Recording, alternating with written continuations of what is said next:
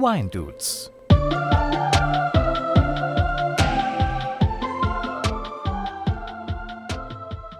Servus, Namaste. Schön, dass ihr wieder eingeschaltet habt zu den Wine Dudes. Die Folge 57 über die aktuellen Schlagzeilen mit dem Nick auf ein Glas Rosé mit der KI im Weltall hieß die, ist bei euch extrem gut angekommen, so dass wir Wine Dudes dieses Konzept in Zukunft in einem fixen Zyklus in diesem Podcast einplanen. Heute ist es also wieder soweit. Ich habe mir von Artikeln, die ich gelesen habe und die ich irgendwie für interessant, skurril oder lustig gehalten habe, ein paar Stichworte aufgeschrieben die letzten Wochen und unterhalte mich mit meinen Gästen darüber. Apropos Gäste, hallo Memo. Hallo Robin. Hallo Nick. Grüß dich Robin. Was habt ihr heute im Glas? Soll ich anfangen? Bitte. Unbedingt. Ich, ich habe einen Melancholiewein im Glas und zwar Peter Jakob Kühn Jakobus 2019. Um dann noch kurz einen Satz zu verlieren, es war der erste Wein, den ich mit dem Robin im Büro getrunken habe, weil wir ja eine Zeit lang mal zusammengearbeitet haben. Wir haben im Büro nie getrunken. Nein, nein, nein. Lüge. Wir sind beide nicht mehr bei der Firma, wir können sagen, was wir wollen. ah ja, stimmt. Äh, oh, das freut mich. Ich habe einen grünen Veltliner im Glas vom Weingut Leumer aus dem Kammtal in Österreich, Jahrgang 2021. Ponde. Mit was ist dein Glas befüllt? Ich trinke heute einen Riesling von Sula Vineyards aus Maharashtra, Indien und bin da schon sehr gespannt drauf. Dann zum Wohle, Jungs. Zum Wohle. Zum Wohle. Wow. Salto Universalgläser. Ja, ja. Wie, wie in anderen Folgen besprochen, ja. Wine Dudes, der Podcast mit Robin und Gästen.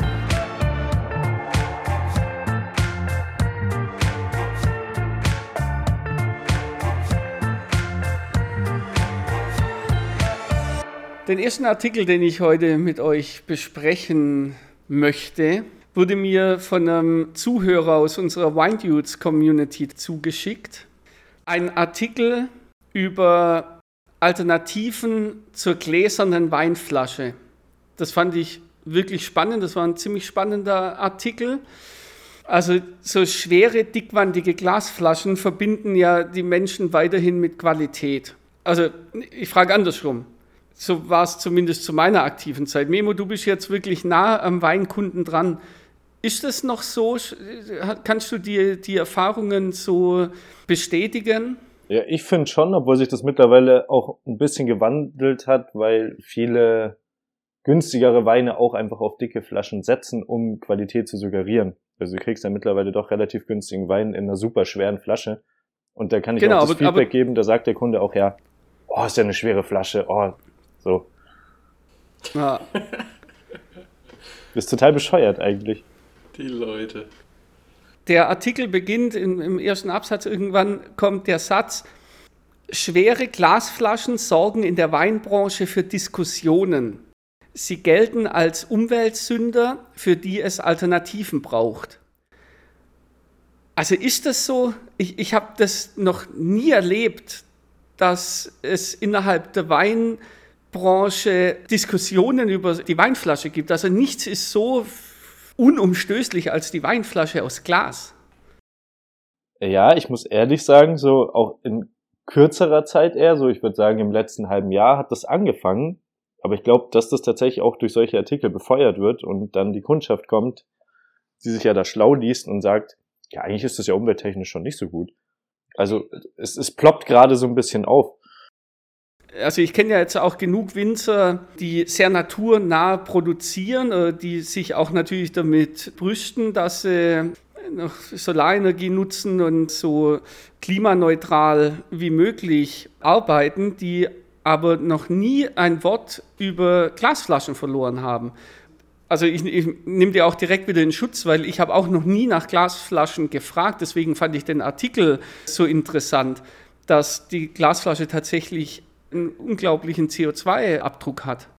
Ich habe da auch noch nie drüber nachgedacht.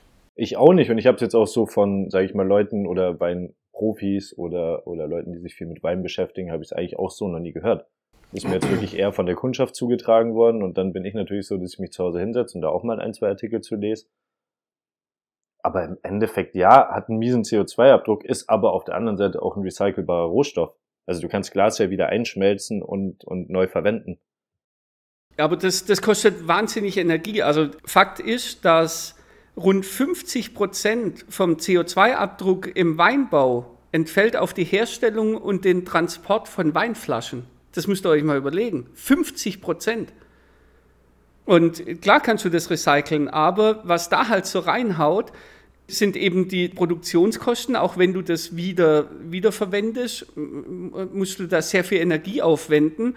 Und was auch ein Riesenthema ist, ist der Transport, weil die Dinger halt so schwer sind. Also so eine Weinflasche hat zwischen 300 Gramm und bis zu einem Kilo gehen die. 075 Flasche, nicht hier irgendwelche Cherabord-Dinger.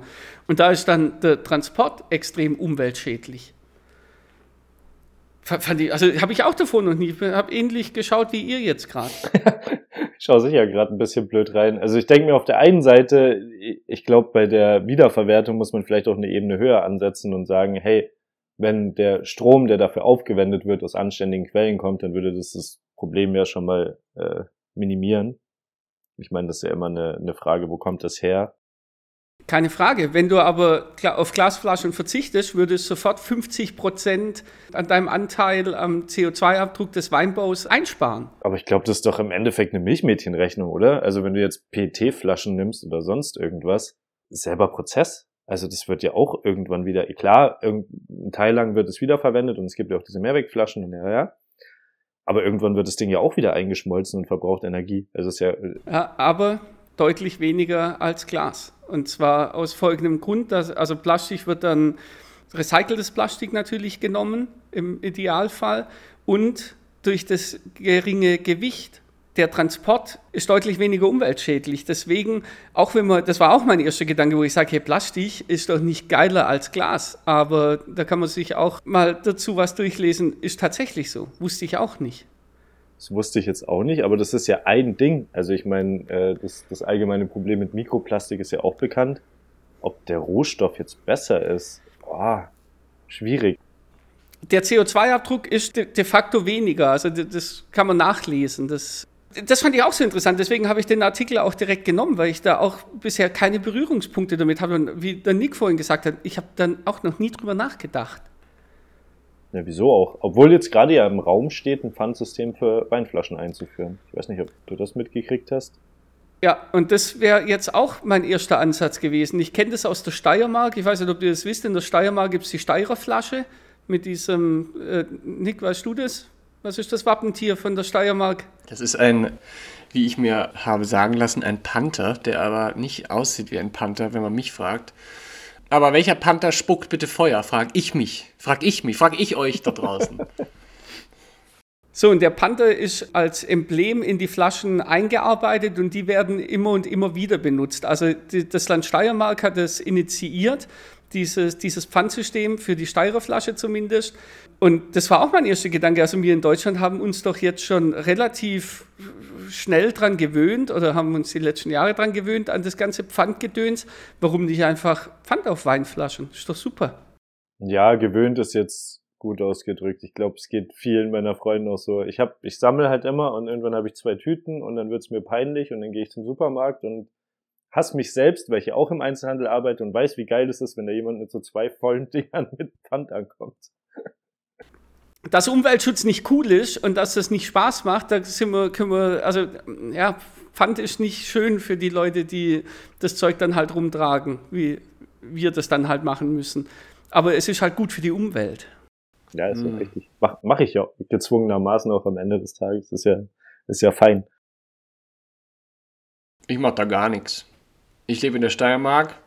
Ich habe noch nie, noch nie so eine Flasche ge gesehen, von der du gerade gesprochen hast.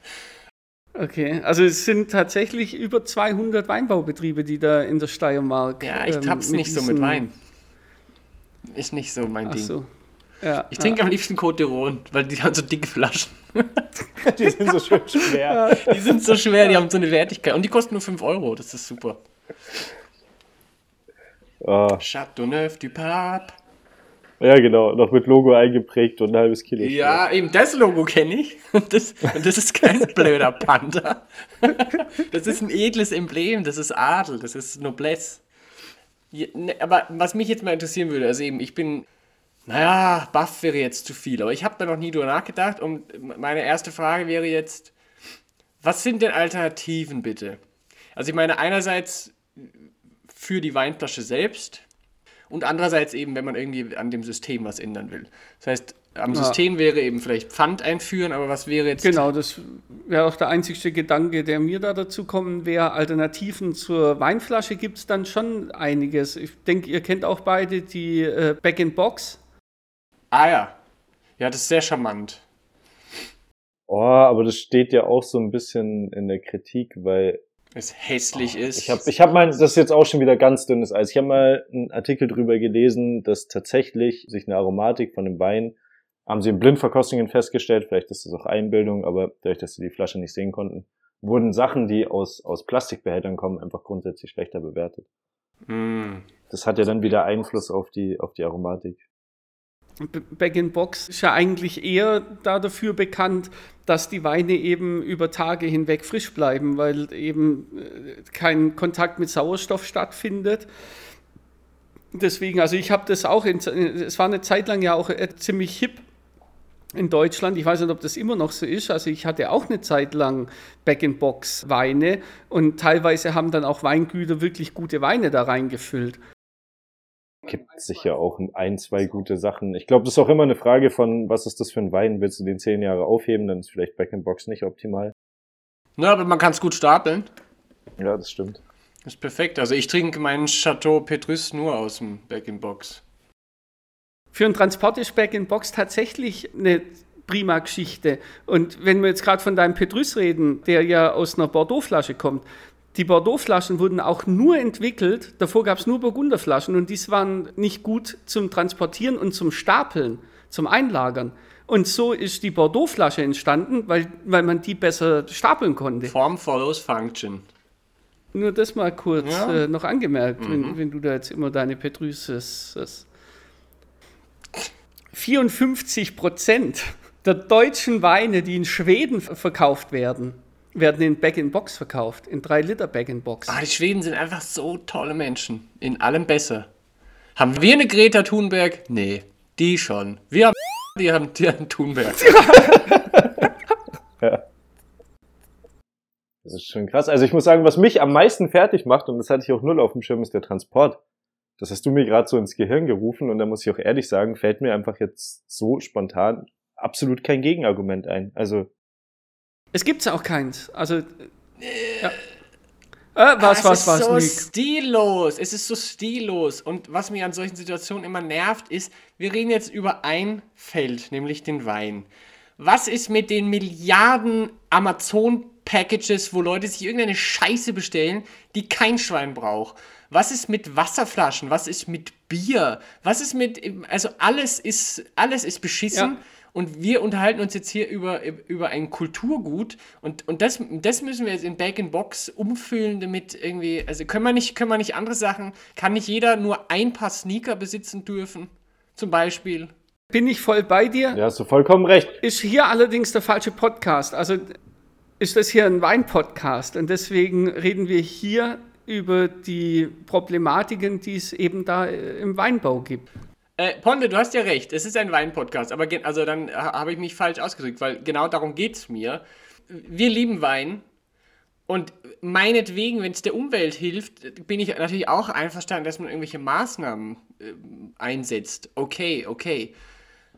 Aber ich finde, man darf nicht vergessen, dass also es wirklich um einiges absurdere Probleme gibt als jetzt die Weinflaschen. Und ich sage, ich sage, ich will gar nicht sagen, dass, dass, dass, dein, dass das Thema uninteressant ist. Im Gegenteil, ich will nur sagen, es ist doch schon ein bisschen absurd, dass, ja, dass wir uns über sowas unterhalten müssen. Nee, finde ich überhaupt nicht, weil das Mindset, das greift ja dann auch deutlich über die Weinbranche hinaus. dass wir was ändern müssen. Also Ja, aber es ist ja auch logisch, dass wir uns hier über das Problem unterhalten und nicht über, weiß ich nicht, Zigarettenstummel im Ozean. Aber was mich daran nervt, äh, jetzt Nick, wie du gerade das gesagt hast, das hat so was Bewertendes, dass das jetzt schlimm ist, dass wir uns darüber unterhalten müssen. Natürlich gibt es genug anderen Quatsch auch, aber ich finde, man kann auch mal die gläserne Weinflasche in Frage stellen. Also, und da bin ich auch Weinliebhaber und ich finde das auch geil und das sieht edel aus und so weiter. Ja, also. Aber zum Schluss ist das halt eine Welt und eine Umwelt und wenn wir da unseren Teil dazu beitragen können, warum sollen wir das nicht machen? Warum muss ich, muss ich das jetzt schon wieder alles negativ behaftet sehen? Alles ist scheiße, außer, außer die gläserne Weinflasche, wie wir es halt seit wir, seit wir denken können haben und kennen. Das, das ist mir zu kurz gedacht. Da, also dann, ne, da würde ich lieber über, über Alternativen mit euch weiter. Okay, okay, okay, okay, okay. Du hast, du hast vollkommen recht. Du hast recht. Ich finde, da kann man auch von zwei Seiten rangehen, weil auf der anderen Seite, und das hat der Nick vorhin, glaube ich, schon kurz angeschnitten, das, das hat ja alles irgendwie eine Tradition und eine Geschichte. Ich meine, das ist irgendwann bei den Römern mit Tonflaschen losgegangen, gut. Nicht ganz so optimales Gefäß, da, da, da, äh, tausende von Jahren vergehen. Irgendwann ist die Glasflasche, weil das halt das Gefäß ist, was funktioniert. Und was sich über Jahre halt als vermutlich das Beste bewertet hat. Ja, und jetzt haben wir andere Technologien und vielleicht bewährt sich da was anderes, was umweltbewusster ist oder aus Rohstoffen gewonnen werden kann, die nachwachsen. Vielleicht funktioniert das genauso gut. Also weißt du, jetzt, das ist die Argumentation, die du jetzt hast von einem Töpfer von damals, der sagt, oh, Moment mal, wir hätten schon immer in, in die Tonamphore neitan. Und äh, äh, ja, Glas, Glas, ich glaube, ihr habt einen Vogel, weißt du? Irgendwann muss man da neu denken.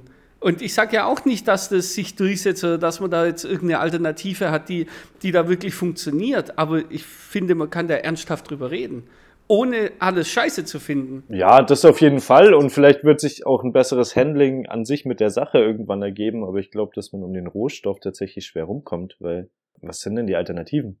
Eine Plastikflasche. Bag in Die Box. Alternativen wären zum Beispiel, ja, Pla- Back in Box. Louis Vuitton, Moet Hennessy haben jetzt ein Provence-Weingut gekauft, der seine Rosés in Plastikflaschen, die aus recyceltem Plastik äh, hergestellt sind, abfüllt. Ich dachte, du sagst, Louis, Louis Vuitton hat äh, Taschen für Wein. Im Programm. Auch Weil Back der in Wein Box kommt direkt praktisch. in der Tasche man gibt so eine Öffnung, wo der rausfließt. Back in Box Ja. für 1500 Euro. Muss es ja gar nicht sein, aber also da gibt es auch, äh, auch Möglichkeiten. Ja, ich weiß, das, das Problem ist, ich kann das nicht mit irgendwas unterlegen und das, das nervt mich gerade, aber ich finde, also äh, wir sind uns, glaube ich, alle einig, dass einfach vom, vom, vom, vom haptischen Gefühl, vom Gefühl mit dem Ganzen einfach die Glasflasche schon das Schönste und das Ja, Ansprechendste ist. ja. Jetzt vor allem in Bezug auf PET. Und auf der anderen Seite, ich, ah, es ist, das ist so dünnes Eis, weil ich einfach keinen keinen Beleg dafür habe. Aber ich meine, dass einfach Sachen aus Glasflaschen besser schmecken. Ja, Das ist doch auch so eine gängige übrigens, Bauernmeinung. Die Coke schmeckt aus der Glasflasche besser als aus der PET-Flasche. So ist es Ja. auch. Und übrigens, Das weißt du was? Ja. Entschuldigung. Nee, passt. Was, was nicht nur dünnes Eis ist, sondern dünnes Glas. Schaut euch mal unsere Gläser an. Herrlich. Wie schön, oder? Deswegen nicht aus dem Pappbecher trinken. Und auch nicht aus dem Pappröhrchen, sondern aus dem Glasröhrchen. Und wenn, ich sag mal, wenn so ein Produkt wie Wein, wo eine wahnsinnige Arbeit dahinter steckt, was wirklich ein Handwerk ist, dann im letzten Schritt verhunzt wird, dann wäre das ja oh, schwierig. Da muss man eigentlich einen, besseren Umgang mit dem Rohstoff finden und nicht den Rohstoff ändern. Ja, ja, nee, nee, ist, ist, ein, ist ein sehr gutes Argument, wenn dein Naturwein so naturnah produziert ist, dass der Winzer selber noch äh, mit der Spitzhacke durchrennt und, und Laubarbeiten lassen wir und spritzen tun wir auch nicht mehr. Und alles super, super. Und dann haut es in eine ein Kilo schwere Glasflasche und verhaut sich halt sein ganzes Umweltbewusstsein wieder. Was, was, was ist da dann gewonnen? Also, was ist, das ist doch keine Argumentation. Ja, schon, aber siehst du, genau das sind diese Spitzfindigkeiten. Du hast natürlich vollkommen recht, Ponte. Die Frage, die ich mir nur immer stelle, und du hast, also wir sind, das ist ein Wein-Podcast, deswegen ich, ich will jetzt nicht das Feld verlassen, aber die Frage, die man sich doch dann stellen muss, ist, wenn man so radikal ist, wie kann man es vor sich selbst verantworten, dass man dann nicht überall in jedem Belang radikal ist? Also der, der, der krasseste Öko-Winzer hat trotzdem sicher irgendwo ein Auto. Ich habe kein Auto. Ich finde Autos furchtbar. Ich finde Auto, also ich könnte den ganzen Podcast machen darüber, wie sehr ich Autos verachte. Es ist eine unnütze, dämliche Scheißsache, die im Übrigen auch viel mehr Leute umbringt jedes Jahr als Corona. Also ja, das hört ihr dann in meinem anderen Podcast. Jedenfalls, dann, warum, warum hört der Winzer nicht erstmal auf, Auto zu fahren, bevor ich irgendwas aus, aus dem Pappding trinken muss? Das ist, das ist natürlich auch immer ein, ein, sehr gutes Argument, das auch immer angebracht wird, ähm, weil wir halt Menschen sind und weil wir nicht mehr in Wäldern leben, weil uns die Gesellschaft gewisse Sachen aufzwängt, die wir zu erfüllen haben. Und du musst heute mobil sein. Vorhin hat der Memo im Vorgespräch gesagt, dass er jetzt gerade 40 Minuten zur Arbeit braucht. Da, da, du musst heute mobil sein. Es ist nicht mehr so. So, und natürlich ist das, das, ist das auch ein Totschlagargument. So ähnlich wie ich es mir jetzt natürlich auch einfach mache und mich hier präsig hinsetze und euch sage, ja, ist alles richtig, aber ist umwelttechnisch alles äh, scheiße, was ihr sagt. Natürlich mache ich es mir da jetzt auch ein bisschen einfach, aber für mich ist nicht wichtig, wer diese Diskussion äh, am besten führt oder, oder, oder möglicherweise gewinnt. Ich denke ja immer noch, Leute, es wäre wichtig, Diskussionen zu gewinnen und den anderen zu überzeugen. In Scheiß überzeugen wir uns gegenseitig. Ich weiß, dass wir alle das gleiche Mindset haben, was das angeht. Aber ich versuche da schon ein bisschen, ein bisschen spitz dagegen zu reden, um die Leute zum Nachdenken zu animieren. Ja, es ist ja auch nicht verkehrt, das ins Bewusstsein zu rufen. Also wenn, wenn dadurch jemand sagt, gut, die, die Flaschensache kann ich nicht ändern, aber ich kann an meinem ökologischen Fußabdruck arbeiten, äh, hast du ja schon was gewonnen. Also es ja. ist ja komplett richtig, das irgendwie ins, ins Gedächtnis zu rufen. Aber ich finde es gerade bei so Sachen, wo es, wo es um, um Handwerk, um, um Aromatik, um den Genuss auch im Endeffekt geht, einen schmalen Grad, wo du sagst, wenn du das jetzt in eine PET-Flasche füllst, machst du dann nicht die ganze Arbeit, die der Mensch davor geleistet hat, kaputt.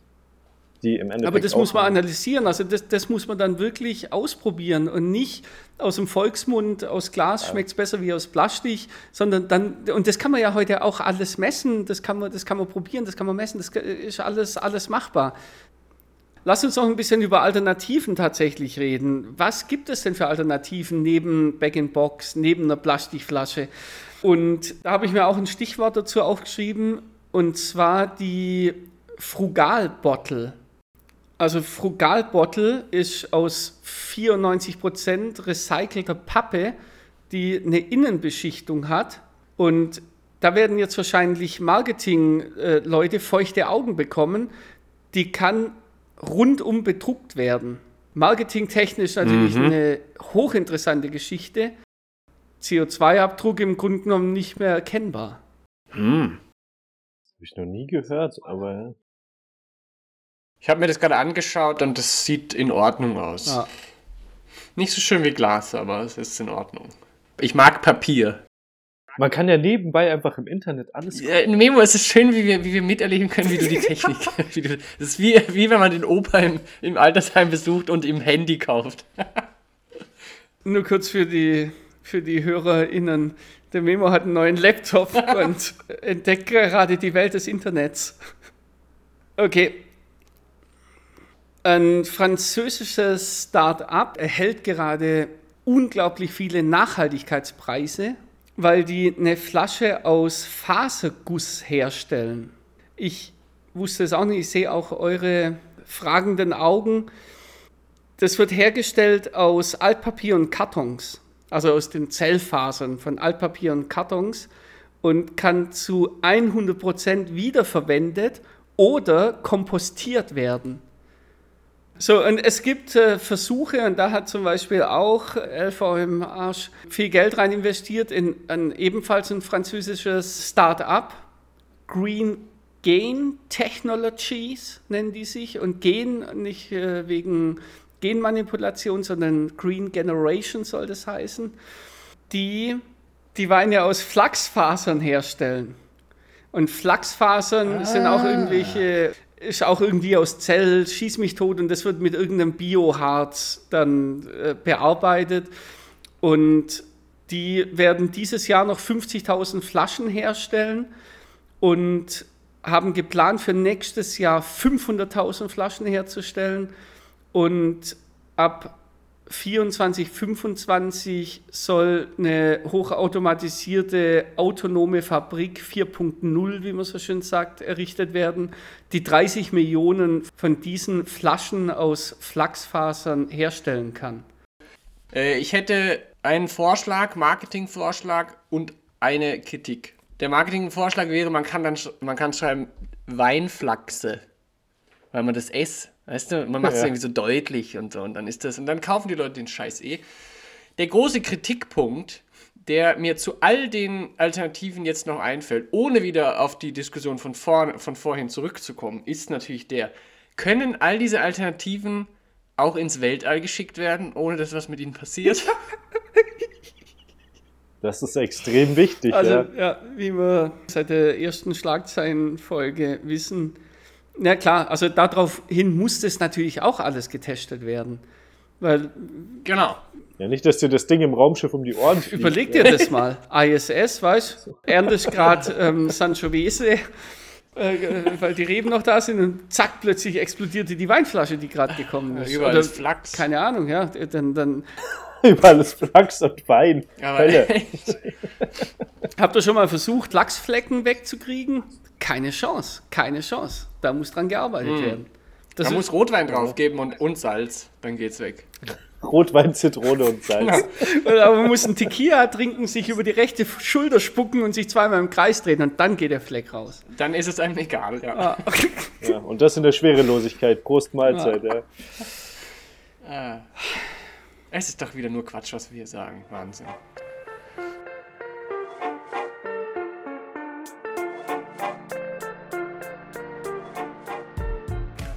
Ich habe einen Artikel gelesen, dass Penfolds zwei neue Cuvées vorstellt. Memo kurz für unsere ZuhörerInnen, denen Penfolds nichts sagt.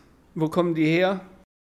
Australien. Penfolds ist eines der bekanntesten australischen Weingüter, die mittlerweile eine wahnsinnige Range haben. Ähm, Flaggschiff ist der Penfolds Le Grange. Flachsschiff? Flaggschiff? Achso. Entschuldigung. Sehr Ich dachte kurz, Flach, die, haben, die haben ein Schiff aus Flachs. Der wird jetzt auch in Flachsflaschen abgefüllt. unser Flachs, unser Flaggschiff ist äh, im Flachs, in der Flachs, in der Flachse. Nein, äh, anderes Wort, Top-Wein dieses Weingutes ist der Le Grange. Ja, ich glaube, alles weitere über Penfolds kann man sich dann auch anlesen, wenn man den Lust da drauf hat.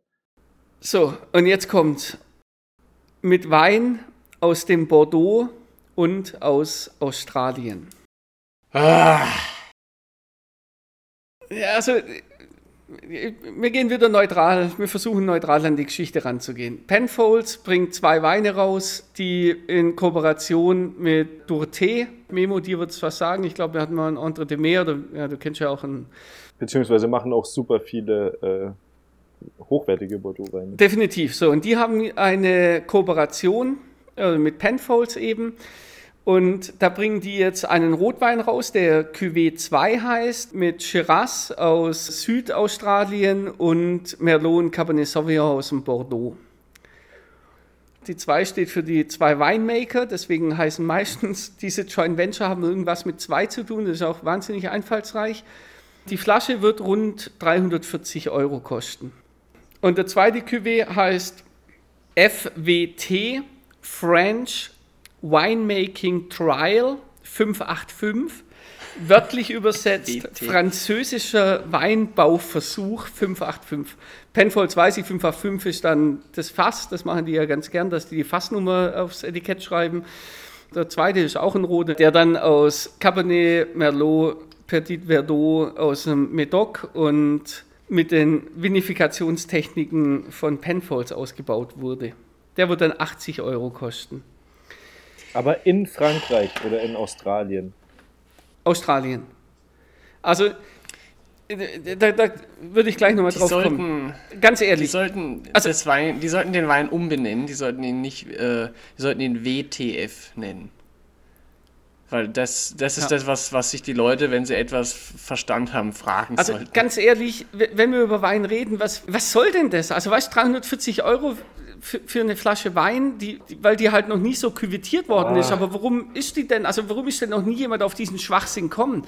Und Da frage ich mich, macht man das aus der Liebe zu Wein oder macht man das aus der Liebe zu Geld? Das kann mir doch kein Mensch. Aus der Liebe zu Geld, weil du kannst mir nicht erzählen, ich meine, im Endeffekt geht es ja bei, bei guten Wein ab einer gewissen Qualitätsstufe drum, ähm, das Terroir und alles drumherum zu repräsentieren in diesem Wein. Danke, danke, Und Memo, Entschuldigung, ich, bin gerade explodiert. Nein, ich muss dich unterbrechen. Weil die Argumentation, Entschuldigung, wenn ich dich da jetzt unterbreche, aber da geht mir die Hutschnur hoch. Weil die Argumentation ist nämlich genau, dass beide Weine sollen eine Neuinterpretation des Terroirs von vom Bordeaux abbilden. Das schreiben die in ihrer Pressemitteilung. Also. Die werden bei Penfold zusammengestellt und, und Nein, das ist absoluter Bullshit. Du hast einen Hang zur Verfügung, wo Trauben wachsen oder auch zwei oder auch drei in einem Cuvée. Ja, fein, aber das kommt alles aus derselben Gegend und es hat einen Grund, wieso der eine Hang so liegt und der andere Hang so liegt. Hat mit Trauben zu tun, Temperatur etc. Und dann machst du da draus was, was das Ganze irgendwie repräsentiert. Wieso sollst du sowas kaputt machen, indem du jetzt anfängst, Länder zu küvitieren? Das ist ja, eine Neuinterpretation des Terroirs. Lasst euch das mal auf der Zunge zergehen. also das ist so eine Schlagzeile, da, da, da geht mein Puls schon hoch, wenn ich das nur höre. Also ganz ehrlich, Warum? Frankreich, Australien, das sind roundabout 15.000 Kilometer. Ja, dann, Alter, also mir fehlen nicht oft die Worte. Ja, aber- und beide Länder haben ihre Vorteile. Also Schon, aber es gibt genug Fans von australischem Wein, der dicker, schöner, voller, äh, dunkler von der Farbe ist. Äh, gibt's wahnsinnig gute Vertreter des Ganzen. Genauso Französisch mit einer wahnsinnigen Komplexität äh, gibt's Wahnsinnsvertreter, weiß glaube ich jeder. Mm. Warum? Warum? können wir dem noch irgendwas Gutes abgewinnen? Oder Nee. Nee, ich finde Nee. diese ganze Idee schrecklich und ich finde, man sollte Penfolds dafür äh, mit mehreren Millionen Dollar Strafe abstrafen, einfach dafür, dass sie sowas machen. Ja. Die sollten diese Weine einfach kostenlos ausgeben. Das ist ja eine gute Strafe. ah,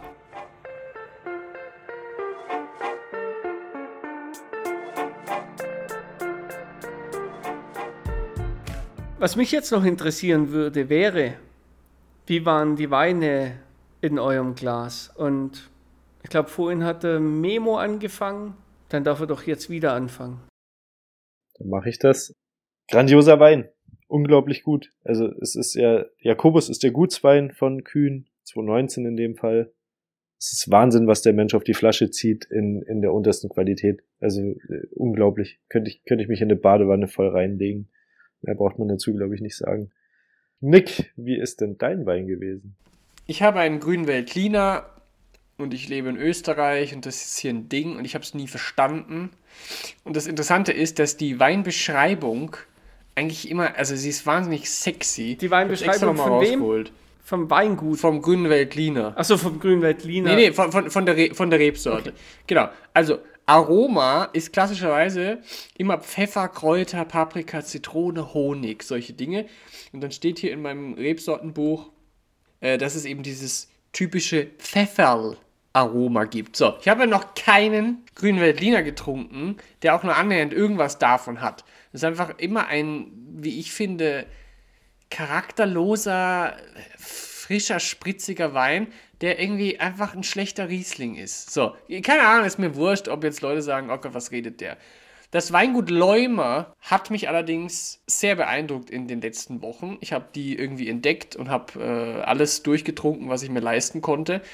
Die machen äh, naturtrüben Riesling, die machen naturtrüben grünen Veltliner und die Sachen sind großartig. Jetzt habe ich allerdings einen grünen Veltliner, der organic ist, aber gefiltert und der schmeckt genauso wie alle anderen grünen Veltliner. Der hat eine Säure und das war's. Fertig. Aus. Danke. Aua. Nein, ist ein guter Wein, ist, ist, ist völlig in Ordnung. So Nur- eins meiner absoluten, und da würde ich dich auch bitten, wenn du jemals äh, das irgendwie siehst oder in die Hände kriegst, kauf den grünen Veltliner vom Weingut Franz Hirzberger. Das wird dein Leben verändern. Franz? Hirzberger. Hirzberger. Franz Fritzberger. Vielleicht ändert es Okay. deine Ansicht zu Mhm. flachen grünen Veltlinern. Ich, ich glaube, ich weiß, was da das Problem ist. Na, ich bin offen, ich kaufe immer mal wieder ein. Und wie gesagt, der, der Naturtrübe, alter Schwede, das war ein geiles Ding. Der hat geschmeckt wie, äh, weiß nicht, ein 20-jähriger Riesling von der Mosel. Es war ein Traum, aber der ist halt irgendwie ganz, ganz normal. Ich habe es gerade auch nicht gesagt, um es irgendwie runterzumachen, sondern einfach nur, Ja. weil es mich im Herzen getroffen hat, weil so grüne Verdiener ist einer meiner Lieblingsrebsorten, aber ich kann das, was Echt? du gesagt hast, ja, komplett nachvollziehen, weil es gibt genug, die sehr ausdruckslos sind. Und wenn man da aber die richtigen aussucht, würde ich jetzt einfach mal behaupten, dann kann das ein richtiges Erlebnis sein. Okay, cool. Ja, wirklich vielen Dank für den Hinweis. Großartig. Ponte! Ja, was hast du denn im Glas? Aber echt, ey. Und übrigens im Glas. Ja, was, was, was hast, wie ist denn, oh Gott. Nicht, was hast du im Glas, weil das wissen wir ja schon seit ungefähr zweieinhalb Stunden. Genau, und die Hörer haben sich das gemerkt. Liebster Robin, wie schmeckt denn dein Wein? Ich habe von Sula Vineyard einen Riesling im Glas. Der bringt nicht diese Säure mit, die man von einem klassischen deutschen Riesling kennt, aber er hat deutlich mehr Säure als viele seiner indischen Kollegen. Das gefällt mir wahnsinnig gut. Ich vermisse das Komplexe von einem deutschen Riesling. Ich vermisse diese Coolness und mit cool meine ich wirklich kühl, dieses Kühle. Das vermisse ich ein bisschen. Ja, Aber mal generell hinterher gefragt, meinst du als doch auch wissender und gelernter Winzer, dass es unter Umständen nicht möglich wäre in höheren Lagen? Ich meine, es gibt ja auch Gebirge in Indien, das weiß man. Ähm, sogar das größte der Welt. na, es gibt Versuchsanbau in den Ausläufern von Himalaya. Weil ich finde es schon wahnsinnig spannend, muss ich ehrlich sagen. Also ich glaube schon, dass Indien die, die Fähigkeit hat, gute Weine hervorzubringen. Dass es jetzt bei einem Riesling in eher tieferen Regionen nicht der Fall ist, gut, ist okay.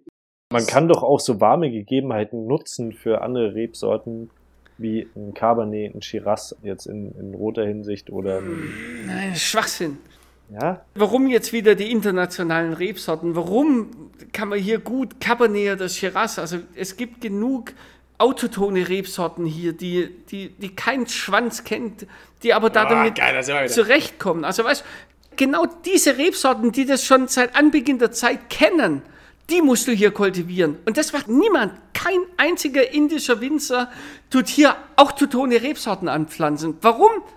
Weil sie sagen, ja, wo soll ich es hinverkaufen? Bei mir muss Cabernet Sauvignon draus sein, sonst verkaufe ich es nicht. Mega schöne Rede von dir. Ich habe natürlich als so, äh, sage ich mal, jetzt winzertechnisch halbwissender Rebsorten gesagt, die in heißen Gefilden wachsen. Bin ich voll bei dir, weil wir, wir, wir haben jetzt nicht dich angegriffen, aber das ist so. Das wäre eine. Nee, nee, nee, nee, nee, habe ich auch nicht so verstanden. Das wäre eine mega gute Folge, aber damit können wir das Ganze dann auch abbinden. Ponte, schön, dass du da warst. Danke.